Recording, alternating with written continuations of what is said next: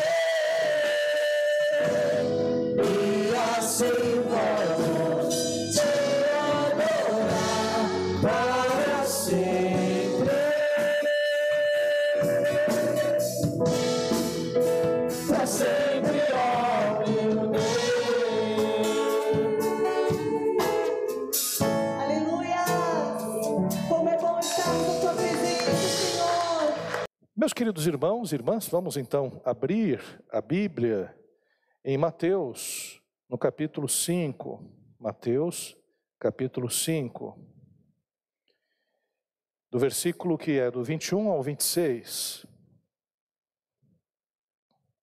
Mateus 25, ou Mateus 5, do versículo 21 ao 26.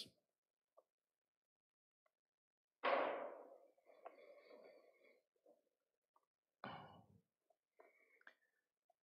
palavra de Deus diz assim: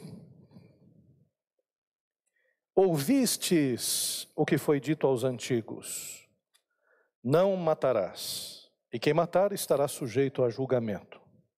Eu, porém, vos digo que todo aquele que sem motivo se contra seu irmão estará sujeito a julgamento, e quem proferir um insulto a seu irmão estará sujeito a julgamento do tribunal. E quem lhe chamar tolo estará sujeito ao inferno de fogo. Se, pois, ao trazeres ao altar a tua oferta, ali te lembrares de que teu irmão tem alguma coisa contra ti, deixa perante o altar a tua oferta, vai primeiro reconciliar-te com teu irmão e então, voltando, faze a sua oferta.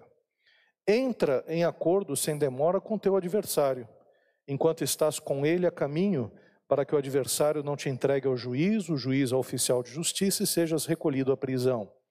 Em verdade te digo que não sairás dali enquanto não pagares o último centavo. Oremos.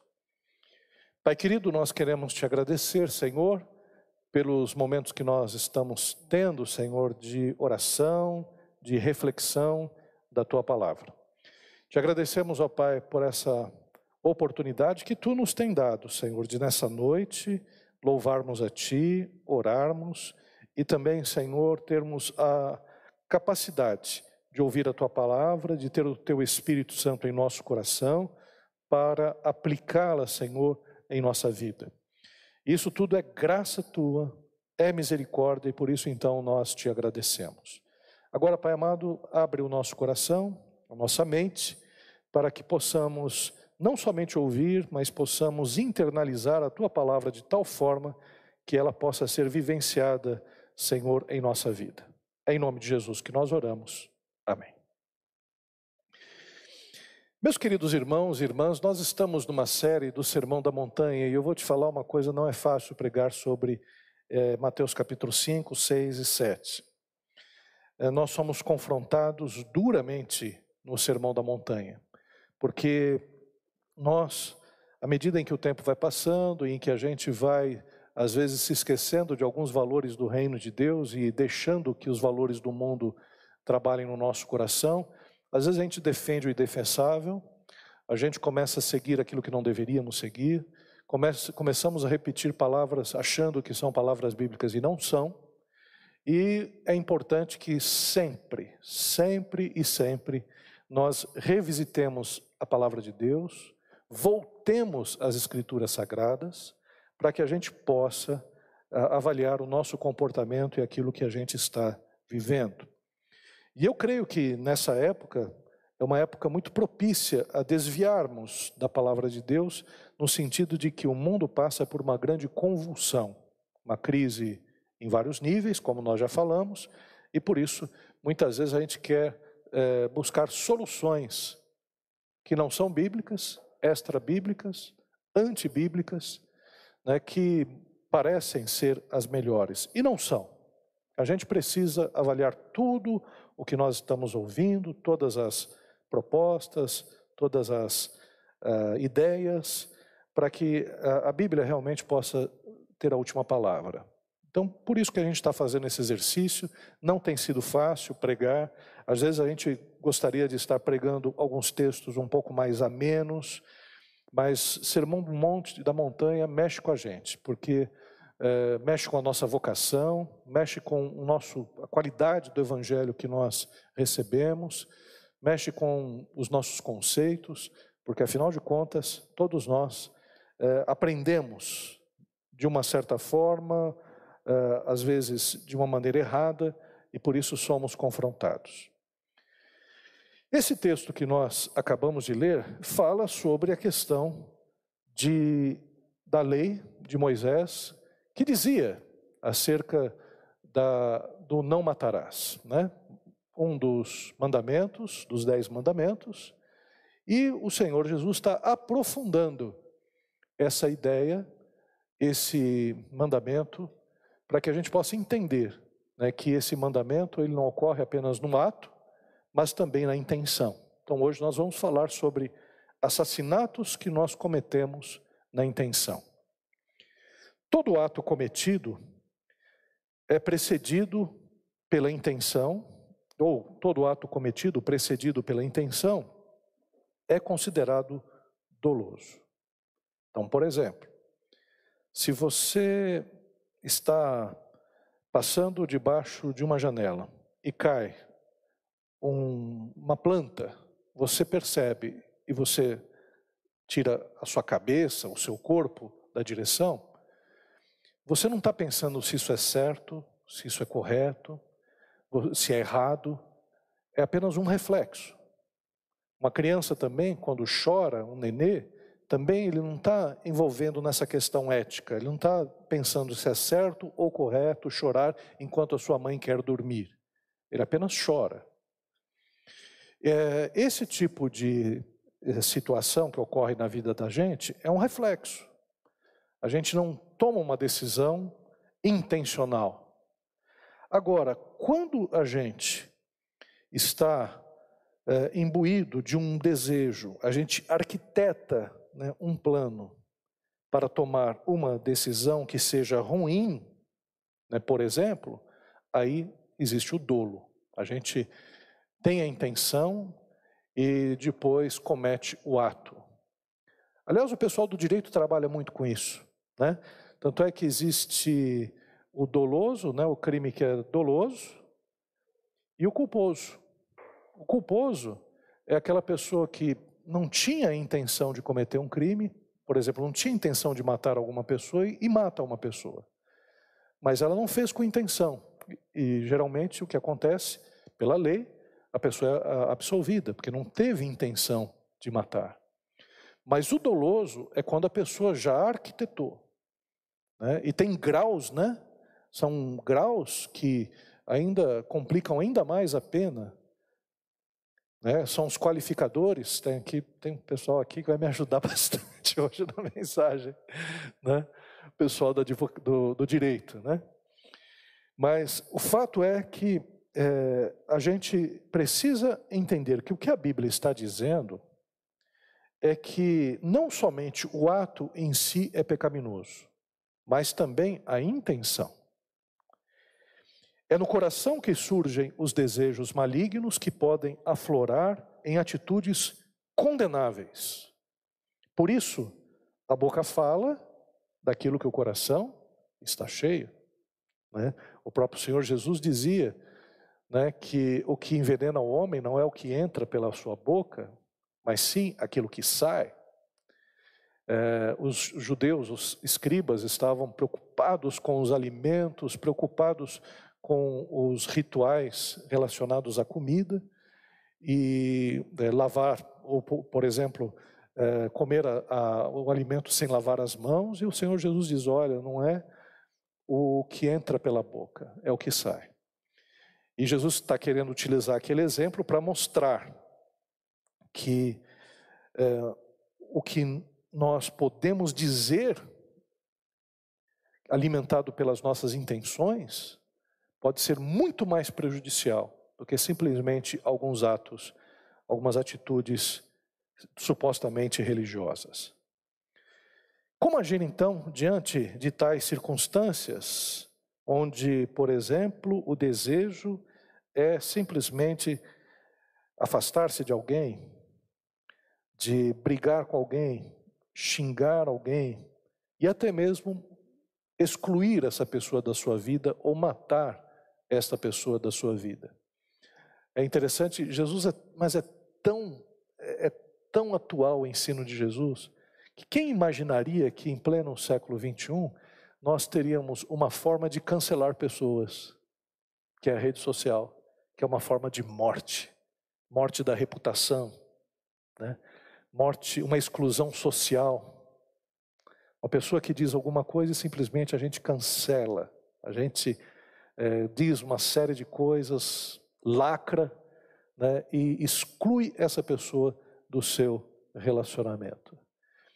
Então é muito interessante a gente pensar que essa fala de Jesus é muito atual, principalmente nesse tempo hoje de cancelamentos. O contexto da passagem é o seguinte: Jesus inaugura uma nova fé, como Moisés, que é usado para escrever a lei para Israel. Ele inaugura um novo tempo, melhor dizendo, uma nova maneira de encarar a lei, uma nova maneira de interpretar as escrituras sagradas, um aprofundamento. Jesus, no Sermão da Montanha, aprofunda o sentido da lei de Moisés para o novo Israel, a igreja. E diferente dos escribas, Jesus interpreta a lei de Moisés se baseando na intenção e não apenas no ato, na ação. Então Jesus vai além. É, vou dar um exemplo.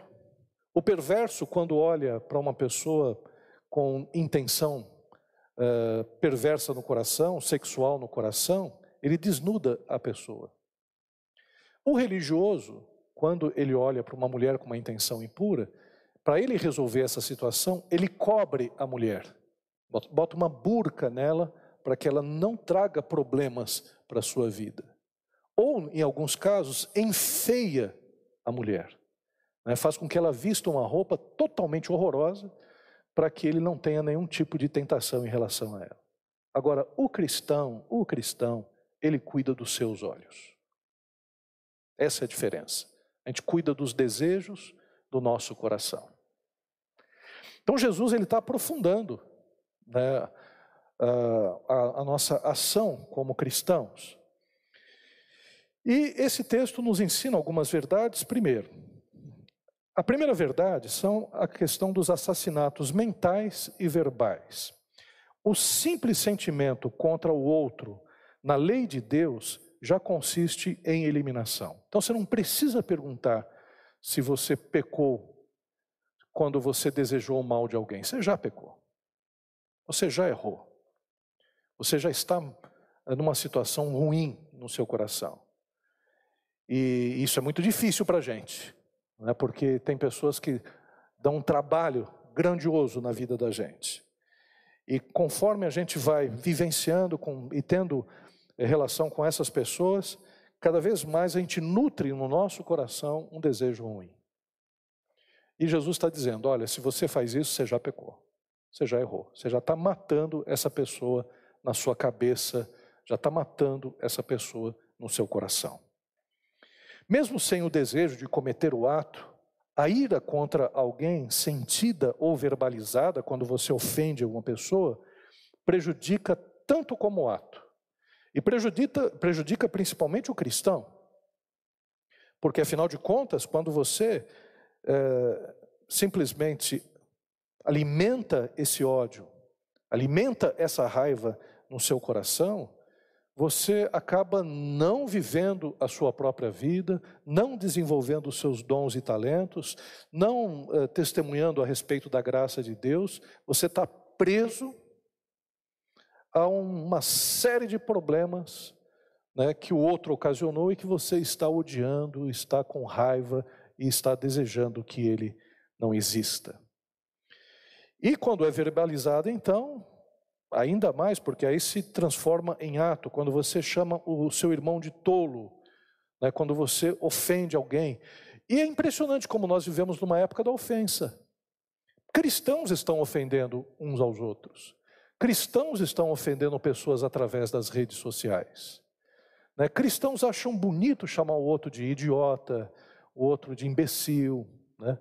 É, pessoas acham que agora o palavrão é uma forma de se impor. Eu vi uma, um cristão defendendo é, a lógica do palavrão, dizendo que quando faltam argumentos, quando a pessoa merece né, ser é, de alguma forma contraditada, então fale um palavrão com, é, com classe, um palavrão com autoridade, justamente para mostrar que você está indo contra essa pessoa.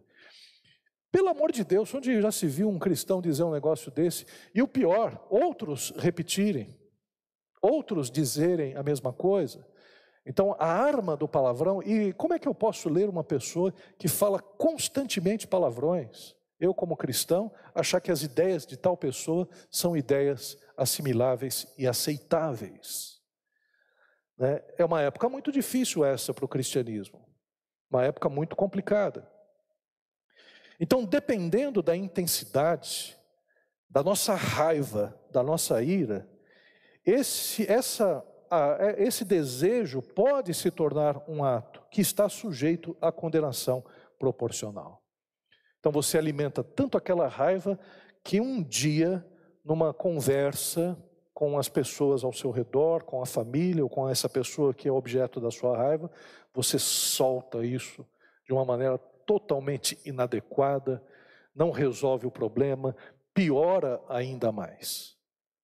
Né, eu me lembro de é, algumas situações na vida da gente que o próprio Espírito Santo de Deus diz para o nosso coração: não fala isso, não diz, não diz, não diz, fica quieto, aguenta a mão, né, para com isso. Parece que o próprio Espírito Santo coloca aquelas sirenes, aquele giroflex né, dos carros de polícia. Hum, hum, hum, não fala, não fala, não fala, não fala. E aí você fala e vira um pandemônio.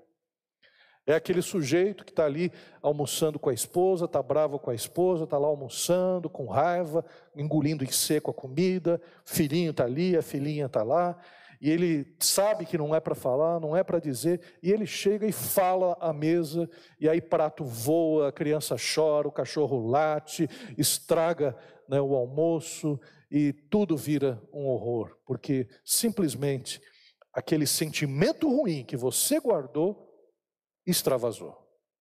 Extravasou. Da pior forma possível.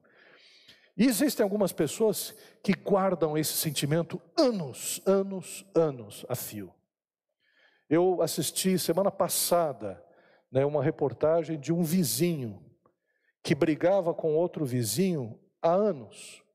Um ódio alimentado por cerca de 20 anos. E o desfecho dessa história foi que esse vizinho comprou uma arma e matou o outro.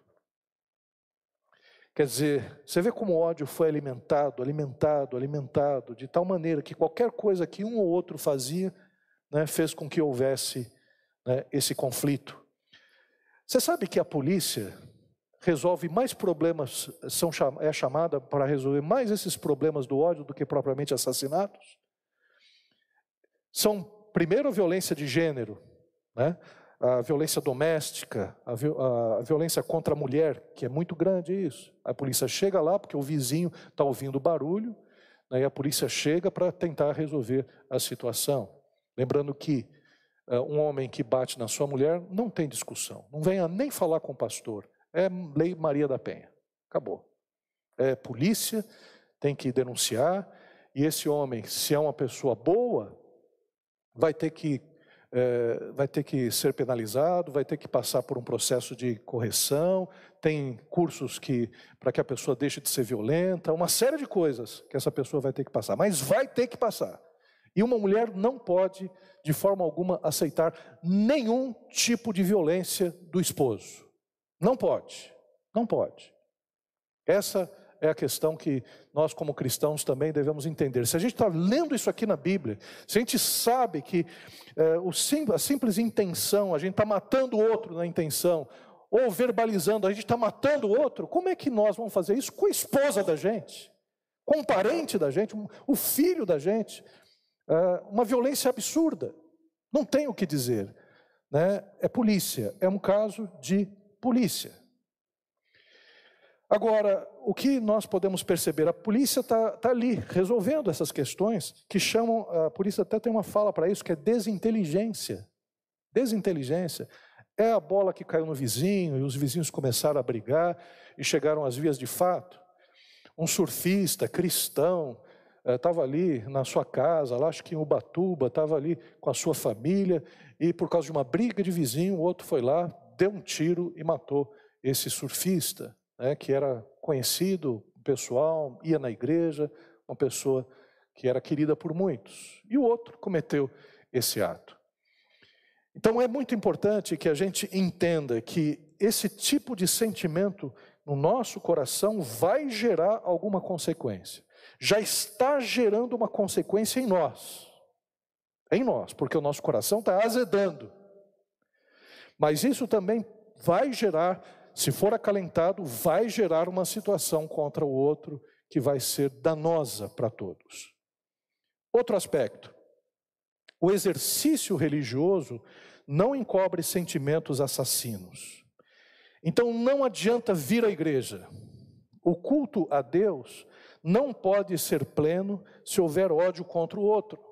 Olha o que Jesus está dizendo antes de você entregar a sua oferta, resolva o seu problema com o seu irmão. Então, antes de ofertar, antes de fazer aquilo que é necessário no culto, vai se reconciliar com o seu irmão. Ou entra em acordo com o seu adversário. Mas não venha fazer um culto a Deus, dizendo que está tudo bem, levantando mãos ao alto, adorando ao Senhor, se existe um problema uh, no seu coração, um ódio no seu coração que não é resolvido. Não se pode usar mecanismos religiosos para aplacar a consciência de um coração iracundo. Não dá. Porque você vai fazer o que o, o culto, vai é, ter até um sentimentozinho bom né, durante a, a cerimônia, durante o culto, mas vai sair por essas portas, vai encontrar novamente as pessoas e vai odiar novamente. O ódio é o pior dos sentimentos, é a antítese do amor. Alguns entendem que a antítese do amor é indiferença, dependendo do, dependendo do contexto, é mesmo. Mas o ódio é o pior dos sentimentos que um cristão pode ter em relação ao outro. Agora, quais são as possibilidades diante do conflito? E aqui, aqui é a sabedoria de Deus, irmãos. É a sabedoria de Deus. É claro que quando Jesus Cristo está dizendo isso, pode haver exceções. Mas Jesus ele está traçando uma linha para a gente de para que a gente possa lidar com os conflitos, porque a vida é cheia de conflitos. Com o nosso irmão, o que a Bíblia diz? Ensina reconciliação, ambos têm possibilidades espirituais de perdoar. Estou até dizendo isso novamente, eu falei sobre isso, sobre pacificadores. Mas olha a respeito do irmão, a Bíblia diz: é, se, pois, ao trazeres ao altar a tua oferta, ali te lembrares de que teu irmão tem alguma coisa contra ti, deixa a oferta e vai primeiro reconciliar-te com teu irmão. Então, voltando, faze a tua oferta. Então, a ideia é que na igreja do Senhor Jesus, a gente não deve ter pendências um com o outro. A gente tem que resolver essas pendências. Porque se a gente não resolver essas pendências, o nosso culto é um culto um culto fajuto, um culto hipócrita. A gente está negando a cruz de Cristo, está negando o amor de Deus sobre a nossa vida nas ações. Então é, é, fundamental que a gente perceba isso. Eu tenho um exemplo na minha casa que foi o exemplo do meu pai. Meu pai, um, sem querer, um dia, é, ele fez um comentário. Sabe aqueles comentários que a gente faz é, de uma pessoa e a pessoa chega e ouve. Né? Quem nunca passou por isso? De chegar e dizer: Ah, essa pessoa aí, vou te falar de novo esse sujeito. Meu pai fez algum comentário assim. E o sujeito estava atrás dele. Foi uma coisa quadrada. Né? E esse sujeito, um irmão em Cristo, no culto, culto de ceia, meu pai, no momento que ia participar da ceia, ele se levantou antes de participar da ceia, foi até esse irmão e pediu perdão. E depois voltou. Quer dizer, foi uma atitude, para mim, foi uma atitude maravilhosa, porque meu pai já era pastor, né? ele não se importou com o título, não se importou com aquilo que os outros iam pensar, mas no seu coração, aquilo que a gente faz, hein? Uma coisa que normalmente a gente acontece, às vezes a gente até deixa para lá. Mas ele viu que o outro ficou né, chateado e foi até outro e pediu desculpas.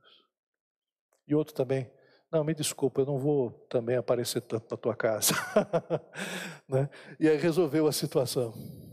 Né? Então o que nós podemos perceber? Com o irmão, reconciliação. Agora, tem outra figura aqui, que é o adversário. É, diz assim: entra em acordo sem demora com teu adversário, já é outro nível, é o adversário. Enquanto estás com ele a caminho, para que o adversário não te entregue ao juiz, o juiz ao oficial de justiça e sejas recolhido à prisão. Ali, certamente, não havia todo o rigor no julgamento de uma pendência, e a dívida trazia realmente a prisão. Então, entra em acordo com teu irmão. Faz o acordo. Ainda mais, por exemplo, hoje, né? O pessoal do direito está aqui, sabe o quanto demora para sair uma sentença. O quanto uma briga gasta de tempo, de dinheiro, para que você possa receber algo. E às vezes é melhor você negociar. E é o que o Jesus está falando. Com o teu adversário, negocia. O teu adversário pode ser seu vizinho, pode ser não sei quem, pode ser outra pessoa. Tenta a negociação. para que você possa ficar tranquilo. Imagine você brigando anos, anos a fio com teu vizinho. Sabe o que é melhor fazer? Vende a casa. Vende a casa e muda se não dá para resolver essa situação. Você vai passar a vida inteira brigando com o seu vizinho? Não tem problema. Deus que te deu essa casa, ou te permitiu que você alugasse essa casa, vai permitir outra e você vai ter paz. É melhor, às vezes, o prejuízo, mais vale um mau acerto, do que uma boa demanda, uma boa briga. Uma briga que não termina. Uma briga que vai envolver outras pessoas, vai envolver pessoas da família. Então pensa. É, isso acontece muito em, é, quando a gente toma algum prejuízo, é batida de automóvel, é algumas coisas. Tem algumas coisas disso. Tá bom, fica com, fica com o teu prejuízo, eu fico com o meu. Acabou. Né? Hoje tem seguro, o seguro geralmente resolve essas coisas. Mas pensa bem se vale a pena você continuar com uma briga que pode virar uma briga odiosa. E mais para frente, olha no versículo 39.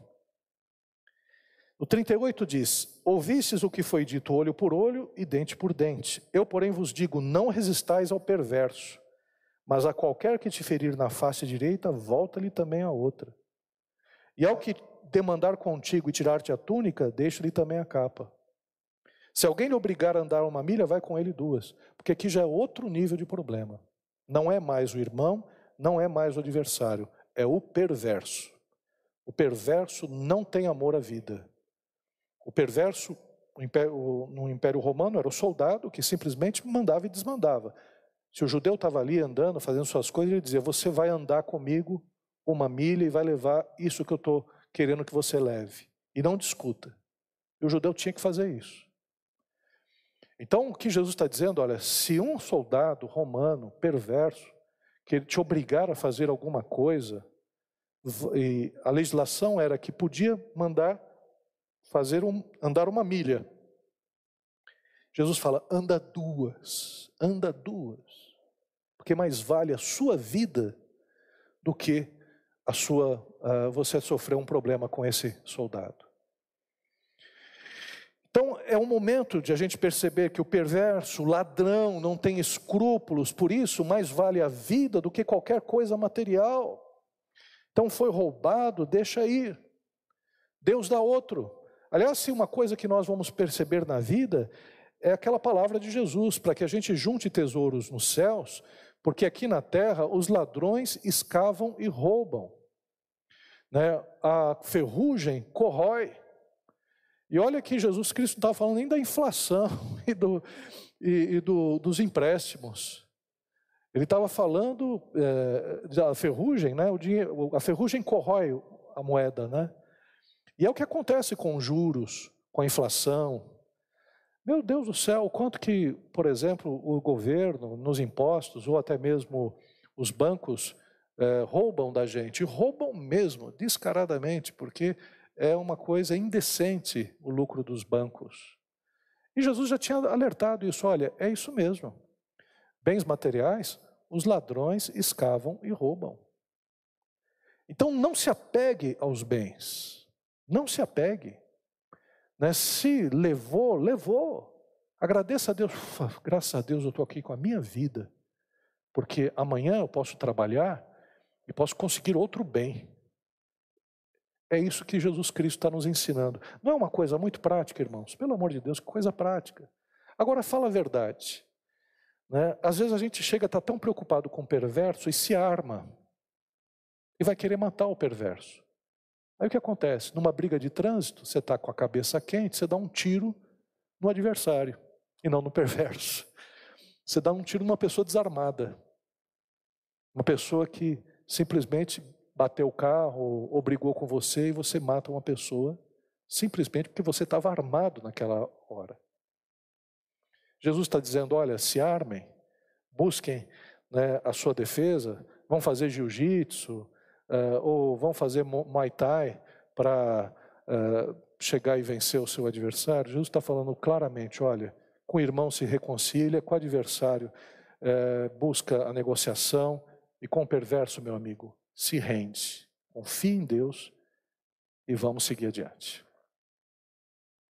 É claro que existe sempre algumas situações que podem ser complicadas. Né? Tem coisas que saem do nosso controle.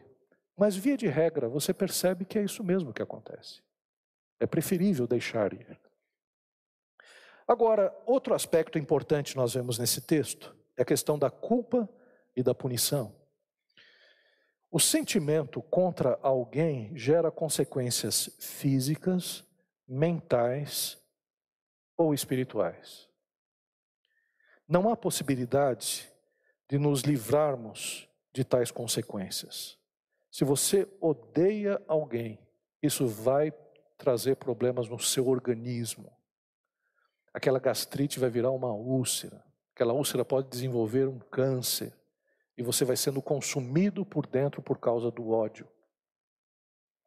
Tem um texto na Bíblia muito interessante que diz assim, né, que se tem alguém enfermo na igreja, chame os presbíteros e unjam com óleo. E se houver cometido pecados, seus pecados serão perdoados. Aquilo está falando de culpa. Quer dizer, existe algumas doenças que estão relacionadas à culpa. Quer dizer, a pessoa precisa pedir perdão, precisa confessar os seus pecados, e algumas doenças serão curadas justamente quando essa culpa for curada. Quando esse ódio cair, quando esse ressentimento deixar de existir. E algumas dessas curas podem ser físicas, podem ser psicológicas, psíquicas. Agora, sobretudo, espiritualmente, isso atrapalha a nossa vida, o nosso testemunho. Isso é um fracasso na nossa vida cristã. Então, o que nós precisamos entender é que o ódio, ele ingessa a vida e contamina os outros, inclusive parentes e amigos. Eu não sei quanto a você, mas existe uma expressão que está sendo muito utilizada hoje em dia que é a amizade tóxica, o relacionamento tóxico, que é o relacionamento que você tem com uma pessoa que ela simplesmente é um poço de ódio, é um poço de ressentimentos. Uma pessoa que simplesmente o fato de você conversar alguns minutos com essa pessoa já é o suficiente para acabar com o seu dia. Uma pessoa que tem sentimentos negativos, uma pessoa que vê a vida sempre pelo lado obscuro da vida, uma pessoa que sempre vê as coisas de uma maneira é, pessimista, uma pessoa que é aquela que é o, uh, que é o assassino de projetos, é o assassino de sonhos. Né? Tem uh, um personagem, acho que é um personagem do Senhor dos Anéis, que eram uns seres voadores, Dementer, alguma coisa assim, que eles sugavam né, todos os sonhos das pessoas, sugavam toda a, a energia das pessoas. Então, infelizmente, existem pessoas assim. E estas pessoas trazem muitos problemas para a gente. E não seja você uma dessas pessoas. Porque eu estou falando aqui para nós, igreja de Cristo Jesus.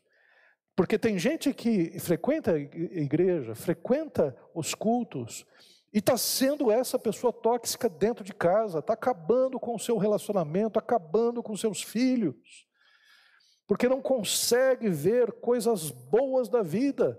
É aquela pessoa que, em relação à vida, só acha que a vida é ruim.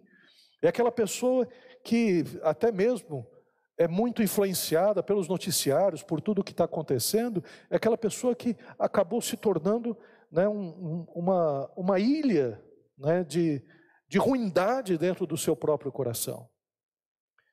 E meus irmãos, minhas irmãs, uma pessoa assim tem que se converter, tem que conhecer o Evangelho de Cristo Jesus, tem que de fato entregar a sua vida para que essa pessoa possa ser habitada pelo Espírito Santo de Deus.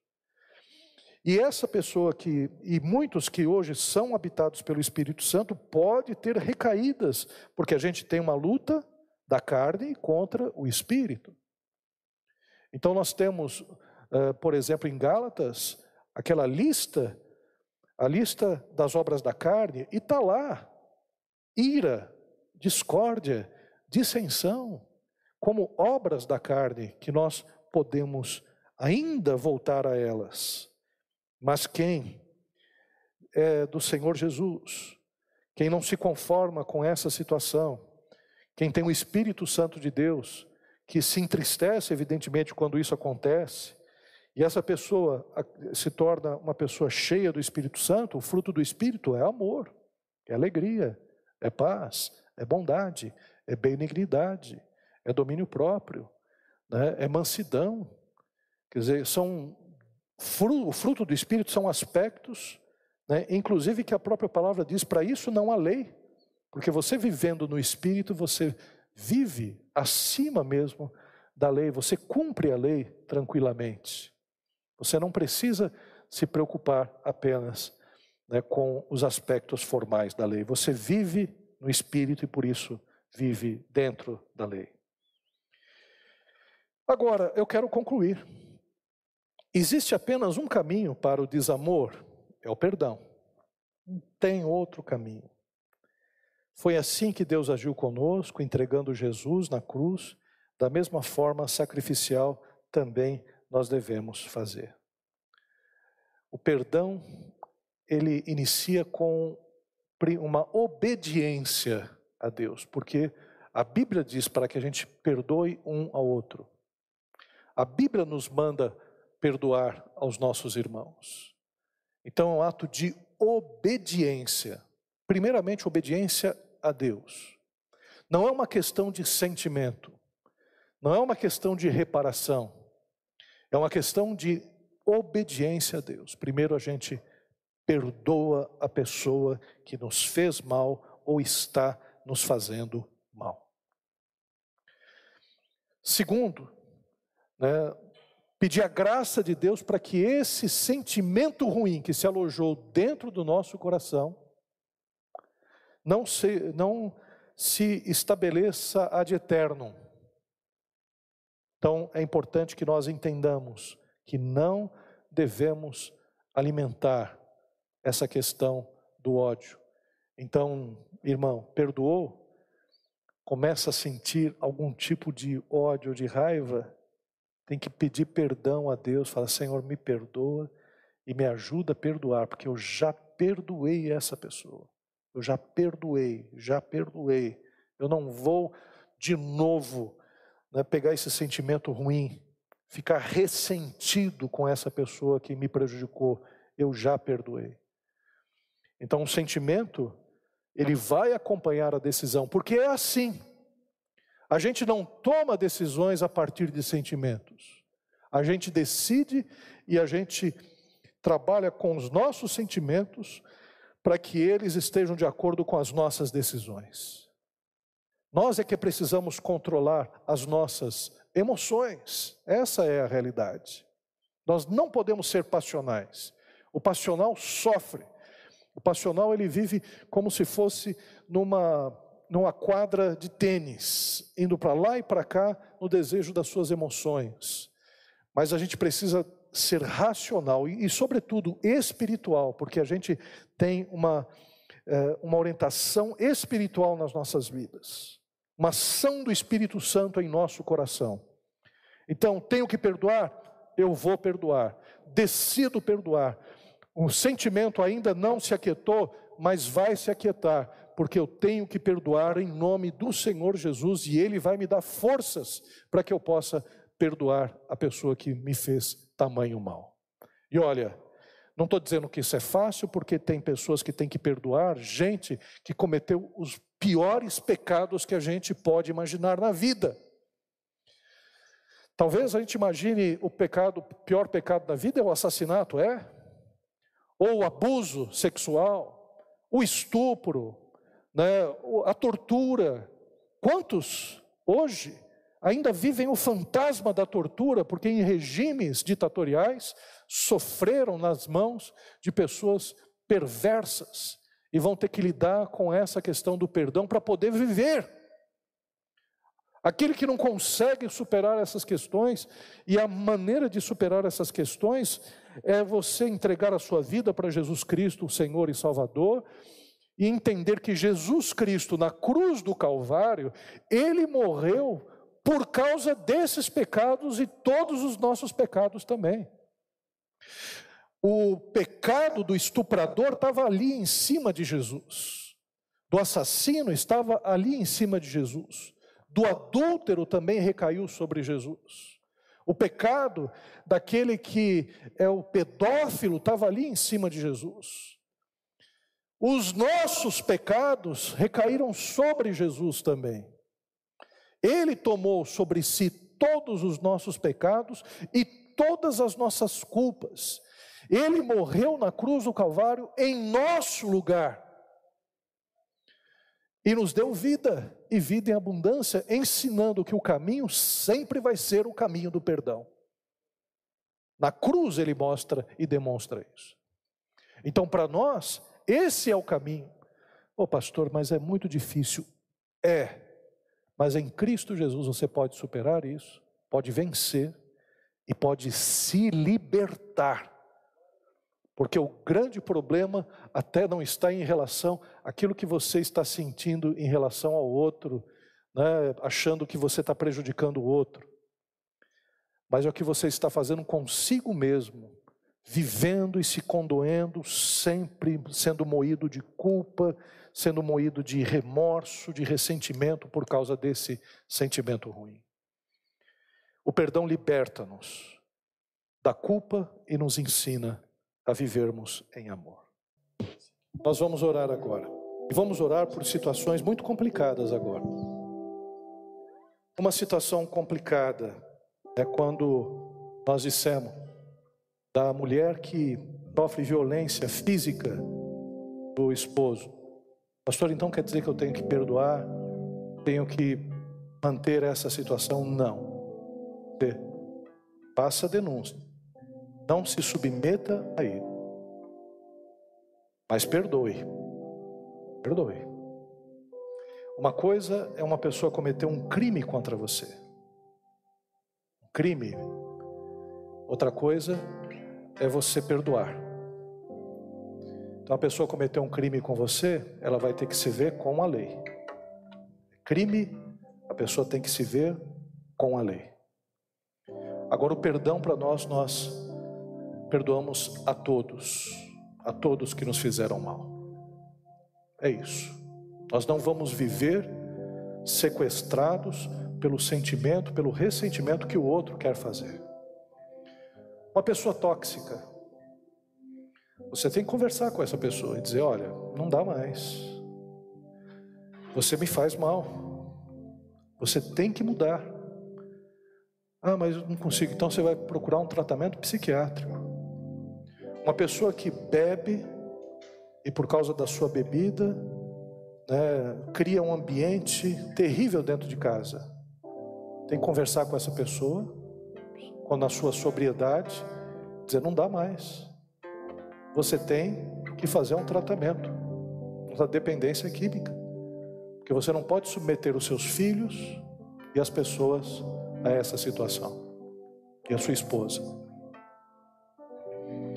Então é isso que a gente tem que fazer. Tem que chegar e conversar e dizer o que está acontecendo. Agora, perdoar sempre. Perdoar sempre, porque é mandamento de Deus. O Senhor Jesus nos perdoou, irmãos. E o nosso pecado, ele ia impedir que nós tivéssemos a vida eterna. E nós temos a vida eterna.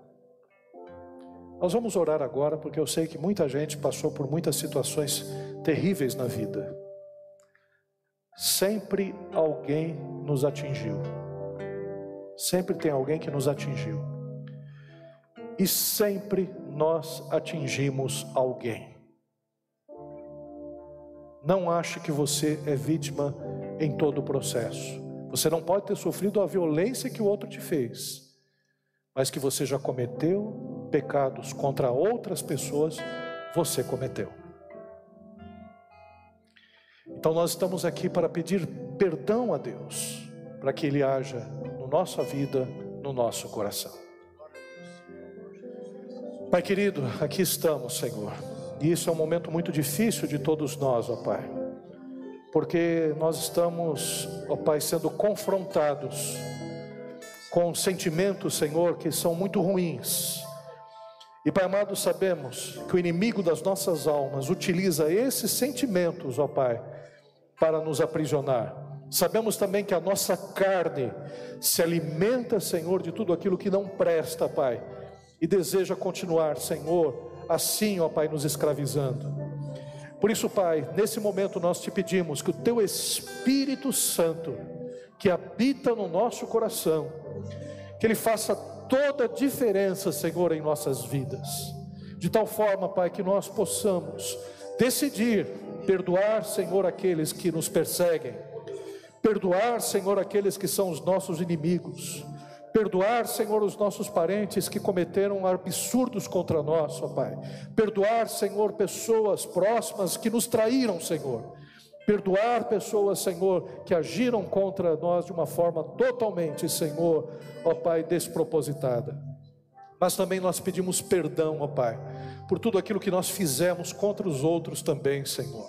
Toda palavra maldita, Senhor, que nós também, ó Pai, dizemos ou dissemos, ó Pai, acerca de alguém, toda ação, Pai, que prejudicou alguém, nós pedimos perdão, Senhor. E Pai amado, nós sim, Pai, desejamos a reconciliação com os nossos irmãos, desejamos, Senhor, que os nossos adversários, ó Pai, eh, haja negociação, Senhor, e também pedimos, ó Pai, Pai amado, nos livra do perverso, Senhor. Pai amado, nós tememos, ó Pai, sim, Senhor, o assalto, o roubo, o sequestro, Senhor, o estupro, o assassinato, Pai. Senhor, nós não desejamos isso para ninguém da nossa família, Senhor. Muitos de nós já sofremos situações dessa, dessa monta, Senhor. Por isso nós te pedimos agora, Pai, livra-nos do mal, Senhor. E nos momentos terríveis que porventura possam acontecer, Pai, ó oh, Pai amado, que a vida seja salva, Senhor, que nós sejamos, ó oh, Pai, estejamos íntegros, ó oh, Pai, eh, e ao sofrermos alguma violência, Pai, que a integridade nossa ainda seja preservada, Senhor. Oh, Pai, integridade do corpo, Senhor, da mente, Pai, do espírito, Pai, nós te pedimos isso em nome de Jesus, ó Pai. Por isso, ajuda-nos, ó Pai Ajuda-nos, Senhor, a viver nesse mundo tão complicado, nesse mundo de tanto ódio, Senhor, que tem nos contaminado, Senhor, que tem feito com que a gente até mesmo defenda coisas indefensáveis, ó Pai. Como, Senhor, o desejo de matar o outro, o desejo que o outro morra, de cancelar, Senhor.